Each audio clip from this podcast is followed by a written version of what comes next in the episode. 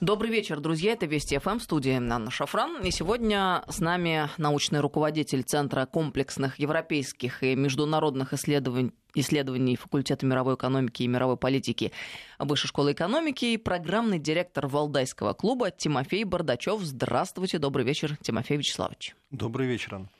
А, друзья, напомню вам наши контакты. СМС-портал короткий номер 5533. Со слова «Вести» начинайте сообщения свои. И WhatsApp Viber плюс 7903 170 6363. Сюда бесплатно можно писать. А также, друзья, не забывайте про телеграм-канал нашей радиостанции. Он называется «Вести FM+.» Ну и мой канал называется «Шафран» русскими буквами. Набирайте, подписывайтесь, пожалуйста. Тимофей, да. мы сегодня надеюсь, по ряду вопросов с вами поговорим. Но в первых строках, конечно, хотелось бы обсудить товарища Болтона, потому что вчера, как раз в это время, стало известно о том, что он ушел в отставку. А, естественно, все начали задаваться вопросом, по какой причине это произошло. Много разных версий звучит. А, ну, понятно, что Болтон принадлежал к числу ястребов в администрации Трампа, занимал жесткую позицию в отношении России, в частности, но не только России, конечно. Ну и э, позиция эта в жесткий резонанс э, вступила в конфронтацию да, с позицией самого Трампа. Может быть, это связано с визитом на Украину. Ну и помимо всего прочего, э, все вот это усложнение отношений с Москвой привело э, к усилению а, альянса Москва-Пекин-Дейли, что, наверное, тоже не очень нравится в Вашингтоне. А, короче говоря, случилось то, что случилось. А Турция вот тоже С-400 закупила. Болтона нет. А кто теперь будет, вопрос, и э, навсегда ли Болтон ушел? Ну, я думаю, что, отвечая на ваш вопрос сразу, это совершенно не принципиально, кто теперь будет поскольку у нас уже за 31 месяц его президентства была масса возможностей убедиться, что вот в той администрации США... Президентство Трампа. Президентство Трампа. А, в той администрации США, с которой мы имеем дело сейчас, значение имеет только один человек. Это сам президент Трамп.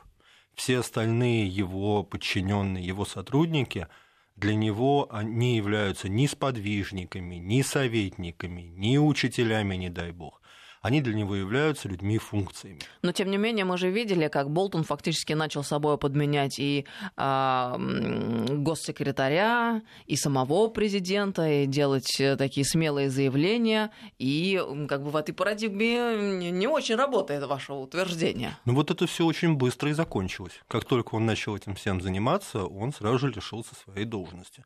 То есть он стал продолжать делать то, что люди его поколения, его политического поколения делали в 90-е годы, особенно в 2000-е годы. Мы все помним прекрасно таких деятелей, как Дик Чейни, а, Рамс, Дональд Рамсфельд, например, тот же самый Болтон, Пол Вулфовиц. То есть это те люди, которые фактически заменяли собой президента и рулили национальной внешней политикой, исходя из своих, как правило, достаточно примитивных э, интересов и представлений.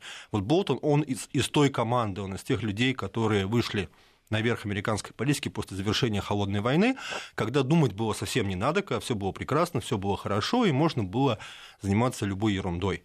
И вот Болтон, он последний в руководстве США представитель вот этой генерации. Для Трампа он был не более чем функцией. Он должен был решить те задачи, сделать те там, неблаговидные дела, разрушение, например, договора о ракетах средней и малой дальности, которые Трамп сам хотел сделать.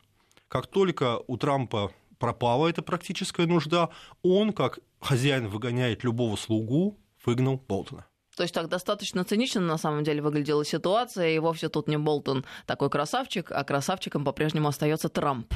Ну, Болтон, он красавчик, там, может быть, визуально, хотя... Не, визуально он совсем да. не красавчик. Знаете, один, один мой знакомый, очень умный человек, сравнил, внешне визуально сравнил Болтона, знаете, с заслуженным таким вот в советские времена, такие предвики производства, заслуженные, да, приходили говоря, встречаться да, да, с пионерами. Да вот эти вот усы его. Такой... Откуда эти усы? Да, Откуда да, да. это все берется? Прическа Трампа, усы Болтона.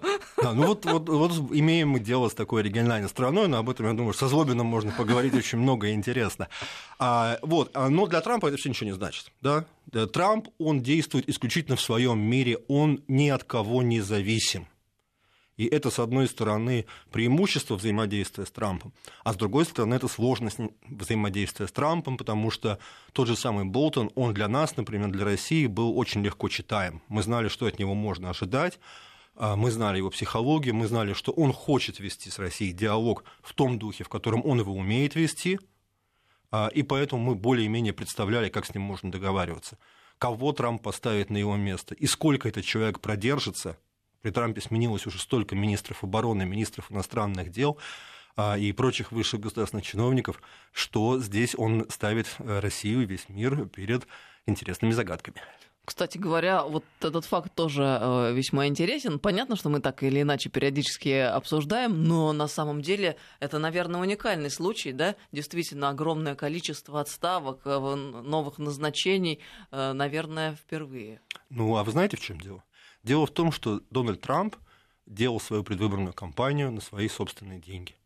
Вот тратил на нее свой капитал. Он не брал деньги ни у каких коррупционных или лоббистских или политических групп. То есть он реально считает себя хозяином положения? Он хозяин положения, он оплатил свою предвыборную кампанию, избиратели за него проголосовали, и все те люди, которые его окружают в Белом доме, за исключением его родственников, это не его подчиненные, не его сотрудники, это его слуги в представлении Трампа. Очень оригинальный подход. И тоже, наверное, впервые мы наблюдаем а, такую ситуацию в мире и в новейшей истории, вот, э, по крайней мере. Да, конечно. Я думаю, что на уровне корпоративного управления такие ситуации достаточно часто встречаются поскольку там люди также располагают собственным капиталом. Но государство случае. не корпорация. Но, но государство это не корпорация, да, и мы в России как-то к этому не привыкли тоже, и в Европе к этому не привыкли, да и в Азии к этому не привыкли. Поэтому для нас это очень э, оригинальный, интересный опыт.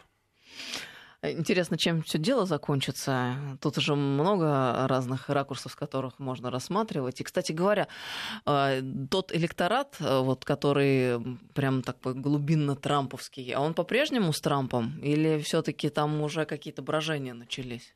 Как а, полагаете? Я сейчас не располагаю последними данными социологических исследований, но те данные, которые я видел, указывают на то, что Трамп сохраняет тех людей, которые за него голосовали, что политика Трампа последовательная политика Трампа по защите производства на американской территории, она его позицию среди этих людей усиливает. А это, собственно, единственное, о чем Трамп должен беспокоиться. Как настоящий политик, его единственная и главная забота – это быть переизбранным, это сохранить власть. А для этого ему нужны эти люди, а не Болтоны, ни Помпео, ни кто другой, никакой вашингтонский истеблишмент продажный Ему для этого не нужен. Ему нужны те люди, которые за него проголосуют опять. А, кстати говоря, э, Вашингтонское болото все-таки ему удалось как-то взбаламутить. А, Уже можно точно констатировать. Конечно, конечно. Мы, мы видим посредством массовой информации периодически начинающиеся истерики на пустом месте, а, суета, информационные вбросы. Того же самого несчастного Болтона, на самом деле, последние недели очень активно компрометировали в глазах Трампа. Да, но в ответ, видимо, на то, что да. Болтон сам компрометировал многих людей, в частности, семейство Куршнер, э, ему сильно не нравилось, насколько я понимаю. Ну, я думаю, что это было одной из его роковых ошибок.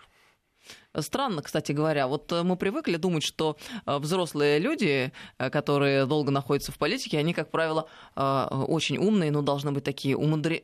быть умудренными опытом. Но довольно часто встречается, что это совсем не так. И на таких глупостях люди попадаются, что прям удивляешься, честно говоря. Ну да, это, это частое явление, но что печально, что вот в крупнейшей экономике мира и в ядерной сверхдержаве это что-то все чаще и чаще происходит. Ну, казалось бы, что может быть проще, понятнее? Есть некие биологические даже начала и основания, а, которые ну, всегда работают, как ни крути.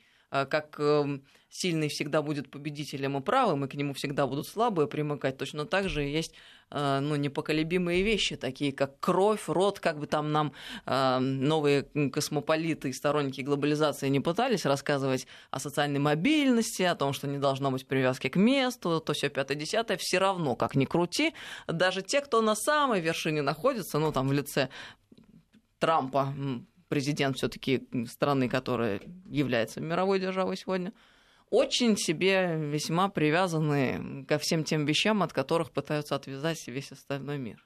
Ну, я думаю, что для Трампа это в большей степени свойственно, чем для большинства, чем для тех лидеров, которые были до него в США.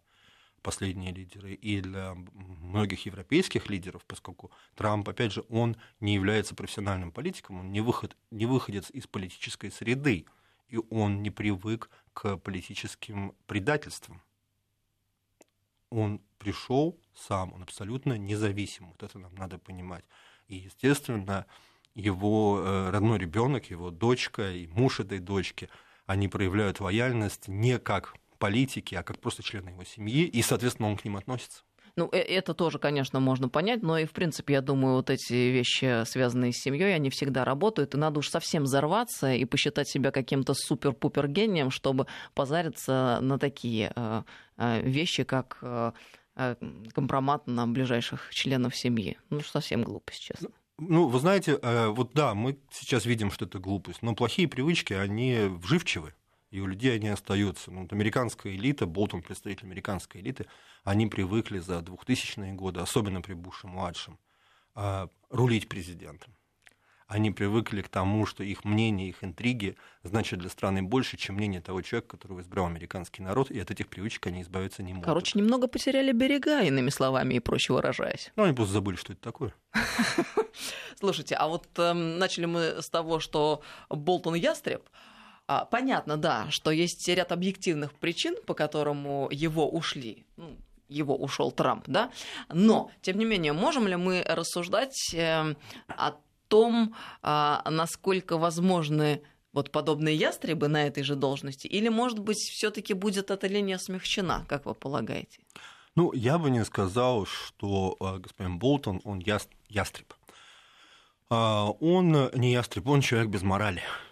Он человек, который рассуждал о таких страшных вещах, как война, говорил о войне, например, с Ираном, а, как о деле совершенно нормальном и естественном. В то же самое время это дело противоестественное. И очевидно, что для самого Трампа война – это дело противоестественное. Я вообще придерживаюсь точки зрения, что Трамп будет, э, по большому счету, самым мирным американским президентом. Какая тех, интересная мысль. Конечно. Э, потому что он бизнесмен – бизнесмен не будет предпринимать решений, которые не имеют обратного действия. Если вы начали войну, вы уже не можете ее завернуть обратно. А Трамп этого делать никогда не будет. Он будет угрожать, может быть, совершать какие-то единичные удары. В очень редких случаях, помните Сирию, да, два с половиной года назад. Но ни одной большой войны он не начнет. Более того, я думаю, что он все-таки закончит американскую войну в Афганистане тем или иным образом именно связано с тем, что он бизнесмен, а человечность, она рядом стоит или это отдельные качества и отнюдь не взаимосвязаны? Ну, вы знаете, он не является таким человеком, выросшим в политической среде, и поэтому он все-таки вот эту такую человечность, первозданность какую-то вот сохранил что... в большей степени, чем многие люди, которые прошли через горнило политики, начиная с юных лет, там, со стажировок в Конгрессе США после завершения университета, и которые всю жизнь выросли вот в этом Вашингтонском болоте, про которое вы говорили. Ну, это Трамп сам так э, обозначал ситуацию в столице За это его и избрали. А, я просто думаю, что человечность вполне может быть обратной стороной экзальтации Трампа вот на парадоксе очень часто такое бывает. Вроде как человек э, мало с кем считается и довольно себя провокационно ведет, э, а с другой стороны обратно там, на 180 градусов, если посмотреть, вот, вот, вот так вот. Ну да, конечно. Ну, Еще раз вернусь к этому примеру. Если мы просто проведем физический подсчет, скольких людей убили по приказу Трампа за эти 30, э, за 31 месяц его президентства, это количество будет несравнимое совершенно несопоставимо меньшим, чем любой американский президент, начиная с Рональда Рейгана. Тоже, если в цифрах абсолютно Конечно. Да, смотреть. Интересно. А вы сказали о том, что Болтон человек без морали, а мы привыкли, в принципе, думать об американской политике и об американских политиках, что там морали, э, в общем-то, и нет. А они э, движимы их интересами, а ничего личного, только бизнес. Это, в общем-то, американская фраза.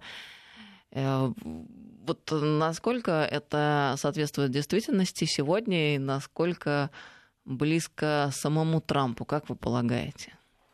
Ну, я думаю, что э, Трампу, естественно, свойственна психология ничего личного, только бизнес. Но одновременно Трамп это все-таки человек, который, как мы уже с вами говорили сегодня, да, это человек, который распоряжается своими деньгами, рискует своими деньгами, и он привык к этому относиться именно таким образом. Да? Он не прожил всю жизнь на средства налогоплательщиков. То есть у него степень ответственности за то, что он делает, э, гораздо выше, мне кажется. То есть, и вот эта его своеобразная такая эксцентричная мораль, она и отличает его от тех людей, с которыми он взаимодействует в Вашингтоне и которые его люто ненавидят. При всех минусах, которые порождает его оригинальная натура. Ну да, на самом деле настолько сложная фигура, и мы вот с вами сейчас беседуем, и я понимаю, что параллельно, ну не то, что открываю для себя другую сторону Трампа, все равно эти мысли э, нас посещают периодически, но тем не менее, я поняла сейчас, что я порой прям люто м, испытываю негатив в сторону этого персонажа, а с другой стороны, как-то он и не может не цеплять чем-то таким вот э, глубинным. Интересно очень. Ну, я бы призвал ориентироваться здесь на мнение президента Российской Федерации, который очень тонко чувствует людей и неоднократно достаточно э, корректно и комплиментарно высказывался относительно президента Трампа. А я думаю, что наш президент, он действительно химию очень тонко чувствует, да. а химия, а, которая устанавливается между собеседниками, это великая вещь. И мы понимаем, что исходя даже вот из этого неосязаемого чувства, очень многие конфигурации могут меняться, и это выстраивает э, действительно серьезные отношения. И порой уходят в сторону многие слова, которые были сказаны до того. Да, конечно, это, это совершенно очевидно. В случае с Трампом это раб, фактически работает всегда, да, если, если его чувствуют, если его понимают, то с ним, наверное, иметь дело гораздо проще. А вы сказали о том, что Трамп бизнесмен, он вложил свои собственные деньги в свою избирательную кампанию, он чувствует себя хозяином. А, а я подумала, если он бизнесмен, значит, он должен, обязан продолжать мыслить именно этими категориями. Следовательно, те деньги, которые были в компанию вложены, они ведь должны быть как-то отбиты. Они будут отбиты эм, потом, после президентства, ввиду того, что там будут проведены некие необходимые, по мнению Трампа, преобразования в, стран, в стране, будут проведены какие-то реформы и так далее и тому подобное. А, либо это вот чисто такой фан и кайф, э, просто стал президентом. Не каждый может стать президентом, особенно с нуля так взлететь. Как вы думаете, здесь больше чего в случае Трампа? А, я думаю, э, все-таки здесь сочетание факторов. То есть, безусловно, он человек амбициозный. Э, мы помним его старинное интервью журналу Playboy, где он тогда уже заикался о президентских амбициях когда-то в далеком будущем. Во-вторых, он все-таки уже достаточно немолодой человек. Поэтому он для себя лично смотрит в историю. Несмотря на всю такую свою очевидную, приземленную материальность, а, он смотрит в историю. И если рассуждать в финансовых э, материальных категориях, что деньги должны, должны быть отбиты, я думаю, что у него нет совершенно никаких сомнений, что эти деньги будут отбиты тем или иным образом, и что они вернутся в его семью, но не коррупционным путем. Трамп человек недвижимости, это по определению не разрушитель. Нам прислали сообщение, кстати говоря. Он спекулянт недвижимостью, это делает небольшую разницу. У нас есть еще вопрос Брексита, который тоже интересный и тоже стоит, и во главе которого находится персонаж на Трампа похожий. Мы уже как-то с вами об этом говорили. Борис Джонсон. И про психотипы, кажется, тоже говорили. А у, у Бориса Джонсона у него ведь тоже, наверное, амбициозные задачи. Ну, амбиции, амбиции, да? Как полагаете? Э, да, конечно, у него есть амбиции, безусловно. Он хочет стать премьер, первым премьером Великобритании за пределами э, Европейского Союза. Его намерение вывести тем или иным способом Великобританию из ЕС совершенно очевидно. Он к нему идет, он будет до тех пор, пока окончательно, пока этого не добьется либо не сгорит, он будет это делать. Конечно, он человек совершенно другого типа, другой формации, другого воспитания, происхождения, чем наш предыдущий персонаж, а, президент США, но он тоже имеет некую свою систему ценностей, несмотря на его, опять же, такую вот эпатирующую манеру себя вести. То есть он, он знает, что он хочет, он понимает, почему британские избиратели, хотя и минимальным большинством, но проголосовали за выход страны из Европейского Союза. А, и кроме того, нам всем известно, что по мере вот затягивания этих мучительных переговоров и мучительного процесса выхода количество британцев, которые выход поддерживают, оно не сокращается, а увеличивается. Неожиданно, кстати говоря. Оно увеличивается. А как же так, если все политические силы в один голос говорят, нам не нужен Брекзит, это плохое дело, и уже совершенно понятно, что ничего хорошего из этого не выйдет. Каким образом увеличивается количество сторонников Брекзит среди простых людей? Небольшая поправка. А, большинство представителей всех политических групп в британском парламенте не против Брекзита как такового, ну, за исключением там, части лейбористов, а против Брекзита без условий, без договоренности вот за что они сейчас пытаются скинуть э, Джонсона, за что, на чем сгорела Тереза Мейна, именно о том, что не получалось выйти с соглашением, и все шло к тому, чтобы выходить без соглашения. Поэтому мы здесь, помимо того, что у нас есть очевидный раскол между населением и элитой, которую это же население в парламент избирает, но избирает не только же для Брекзита, избирает для огромного количества, решения огромного количества задач, которыми занимается депутат, да, член парламента определенного избирательного округа. И э, вот эти люди, они, с одной стороны, оторваны от избирателя, а с другой стороны, они имеют какое-то общее свое представление, как история с Брекситом должна выглядеть. Сейчас прервемся на несколько минут, после новостей продолжим. Напомню, с нами сегодня директор Валдайского клуба Тимофей Бардачев. Добрый вечер, друзья. Мы продолжаем беседу. С нами сегодня Тимофей Бардачев, программный директор Валдайского клуба, научный руководитель Центра комплексных европейских и международных исследований факультета мировой экономики и мировой политики Высшей школы экономики. Кстати говоря, да, сегодня нам в новостях напомнили 11 сентября, годовщина э, террористических атак на Нью-Йорк и Вашингтон. Тогда 2977 человек погибли, включая пассажиров захваченных самолетов и посетителей Всемирного торгового центра.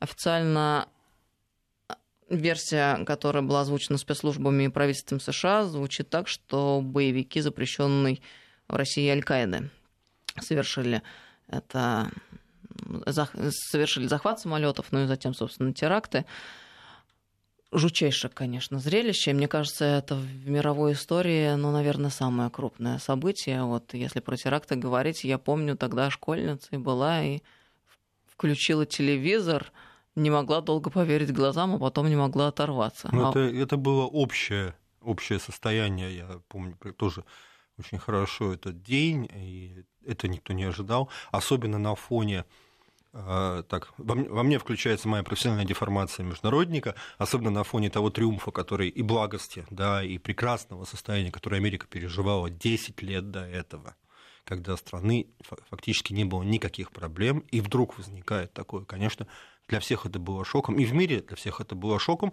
потому что никто не мог подумать, что такое возможно в США. А правда на до и после разделил э, этот теракт э, историю Америки? Или это все-таки больше красивая фраза, которой мы привыкли пользоваться? С моей точки Объясняя зрения, ситуацию. С, с моей точки зрения, все-таки это более красивая фраза, это более публицистическое понятие, чем, э, так скажем, сухо академическое понятие. Потому что все-таки э, это стал, этот террористический акт стал частью нашей общей истории после завершения холодной войны. И эта история, она э, происходит несколько другими отрезками. То есть а, этот террористический акт, он спровоцировал американцев на то, чтобы попробовать силой установить свое господство в мире. Они пытались при Клинтоне это делать без применения силы. К этому потом достаточно хиленько вернулся Обама, ну, у него совсем не было шансов. Ну, попробовать силой добиться того, чтобы все их слушались. А, но это, опять же, часть большого исторического процесса. И сам террористический акт, как это не цинично может прозвучать, это техническая деталь, которая просто она не определила картинку, она не определила, не определила ход развития событий, но она стала неким импульсом конкретным действием.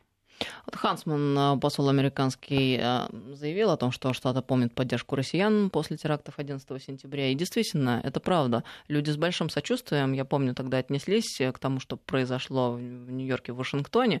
Но вот что важно, почему мы испытываем это сочувствие? Потому что мы имеем эту память генетическую после Великой Отечественной войны. И для нас это ведь совсем не пустые слова. Наша страна потеряла более 20 миллионов человек э, в этой ужасающей войне. И ни одной нету семьи, которой бы война не коснулась. И даже несмотря на то, что сейчас уже э, второе, третье, четвертое, нет, первое, второе, третье, третье поколение да, подрастает после того, как война закончилась, все равно это очень близко нашим семьям. У меня, например, портреты всех четырех дедов стоят а, на торжественном месте в главной комнате, и я сына своего так воспитываю. К чему я это говорю? К тому, что а, мы всеми фибрами души понимаем, что есть война и трагедия большая. Американцы не знакомы с этим. Как бы они там не рассуждали про свою собственную историю, они не знают, что такое большая война.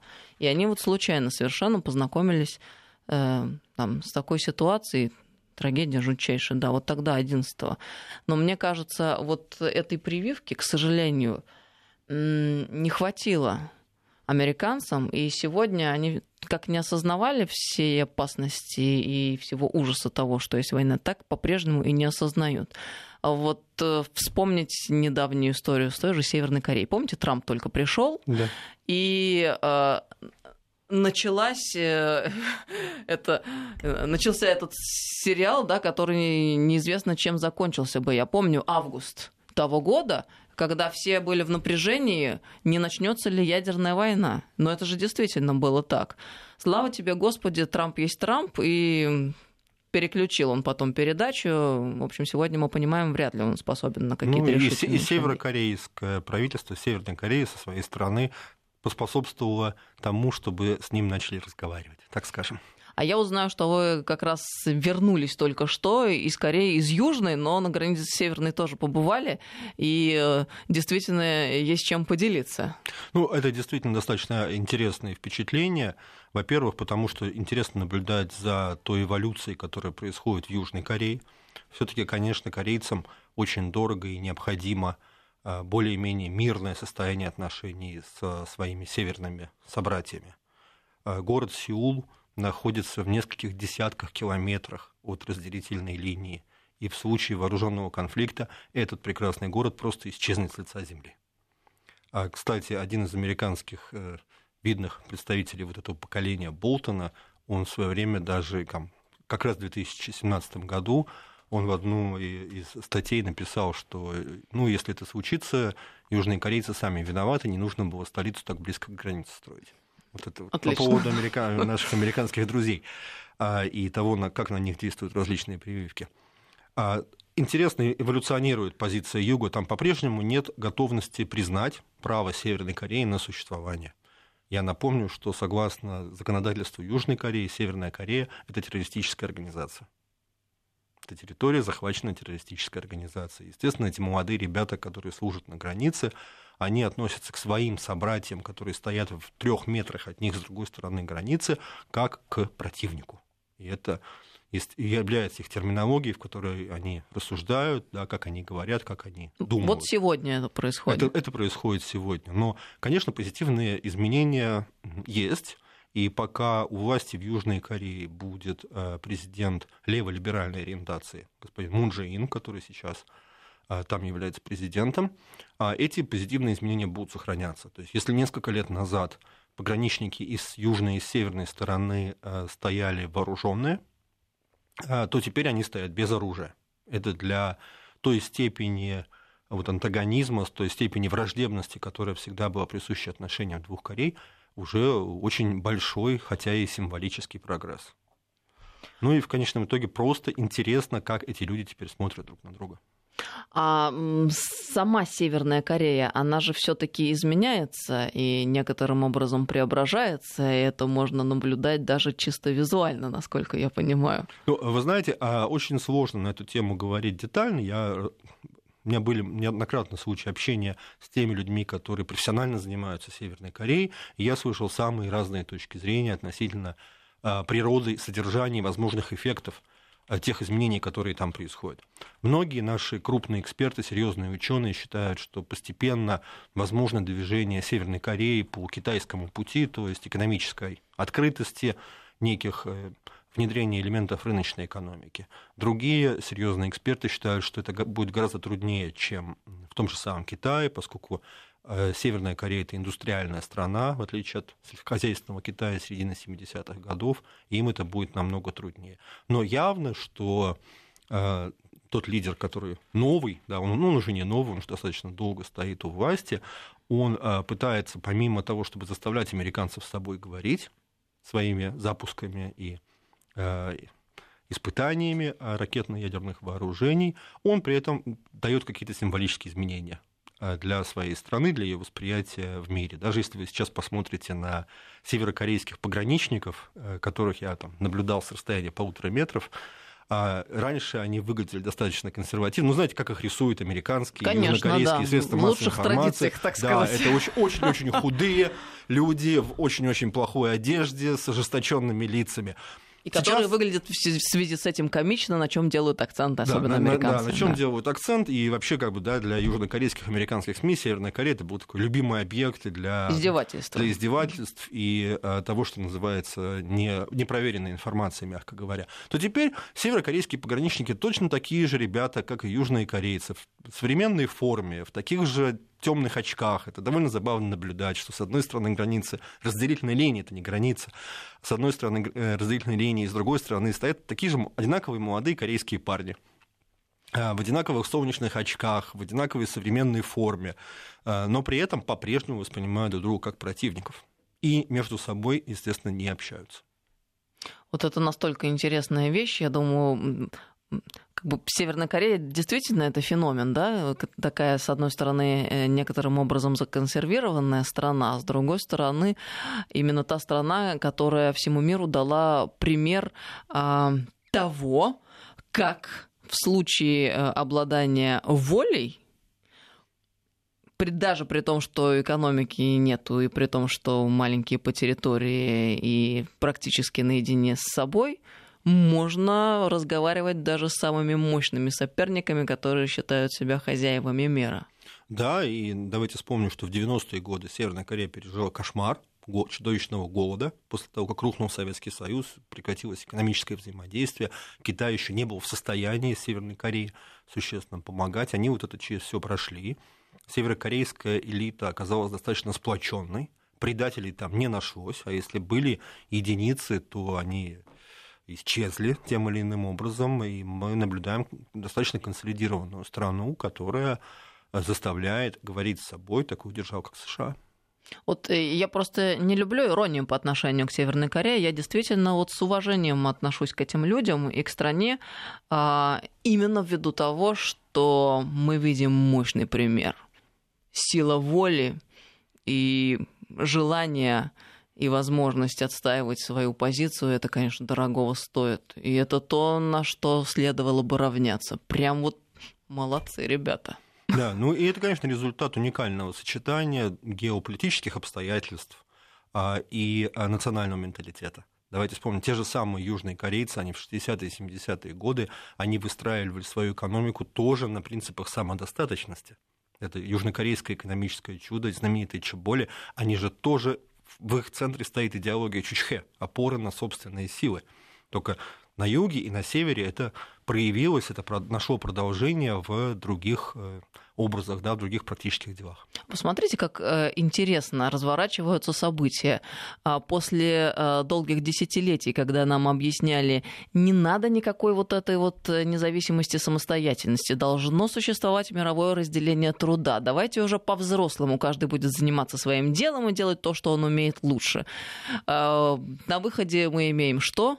Абсолютное очковтирательство, и э, в конечном счете все возвращается на круги своя.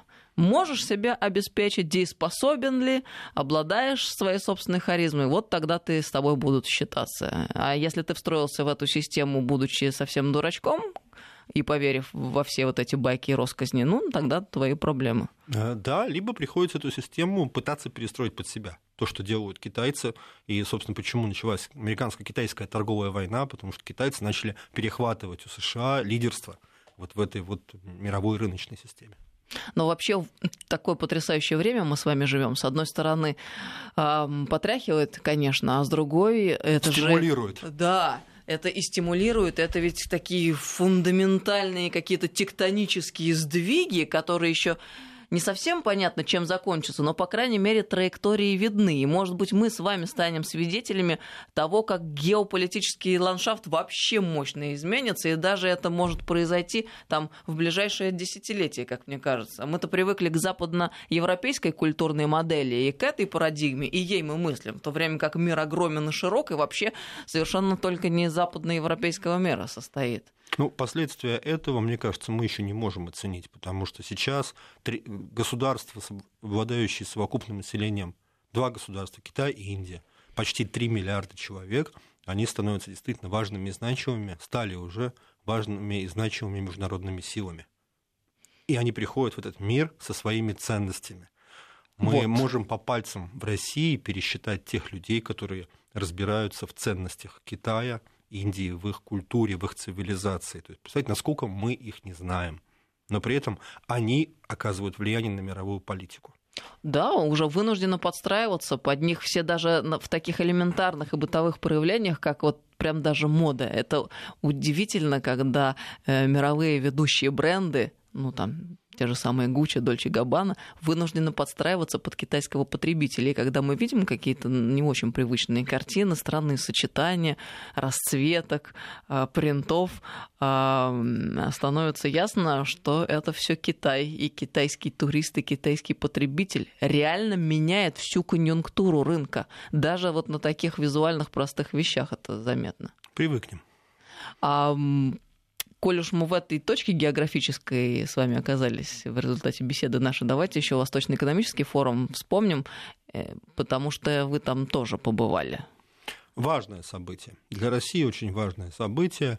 Э, в первую очередь потому, что Восточный экономический форум – это действительно форум новой России. Той России, которая появилась уже начиная с 2000-х годов, не которая не идет от 90-х и от тех вот связей, отношений, которые возникли в 90-е годы. Да? Это форум новой России, нового направления ее политики. Вот, например, бесконечно уважаемый Петербургский международный экономический форум, как мы знаем, перекочевал в Санкт-Петербург откуда? Из Лондона. Изначально это было местом встречи а, для такого рода дискуссий был Лондон. Потом мы его волевым усилием перевели в Санкт-Петербург. Вот Восточный экономический форум, он был изначально создан во Владивостоке. И изначально он приглашал российских и зарубежных э, предпринимателей, государственных деятелей, политиков, чиновников, экспертов, ученых, журналистов именно во Владивосток, именно в Россию, именно для того, чтобы показать, что эта часть России является не только естественной нашей частью, но и частью вот этого нового мира, азиатского мира, о котором мы с вами говорили. Если мы посмотрим на участников Восточного экономического форума, мы в этом сразу же убедимся. А вот этот треугольник Москва, Москва, Пекин, Дели. Это мы его сами себе придумали и тешим себя такими вот приятными мыслями, что а, вектор, мол, движется на восток, что есть Индия, что есть Китай, растущие экономики, демографическая ситуация и так далее. Либо а, действительно с той стороны, во-первых, существует тоже, по крайней мере, аналогичная заинтересованность, и а, насколько вот э, эта конструкция и конфигурация действительно может быть конструкцией будущего прям в таком мощном масштабе, как вы считаете? А, ну, во-первых, этот треугольник, он, безусловно, существует. Он существует в том смысле, что и Китай, и Индия нуждаются в России, как в активном участнике вот этих азиатских и евразийских процессов.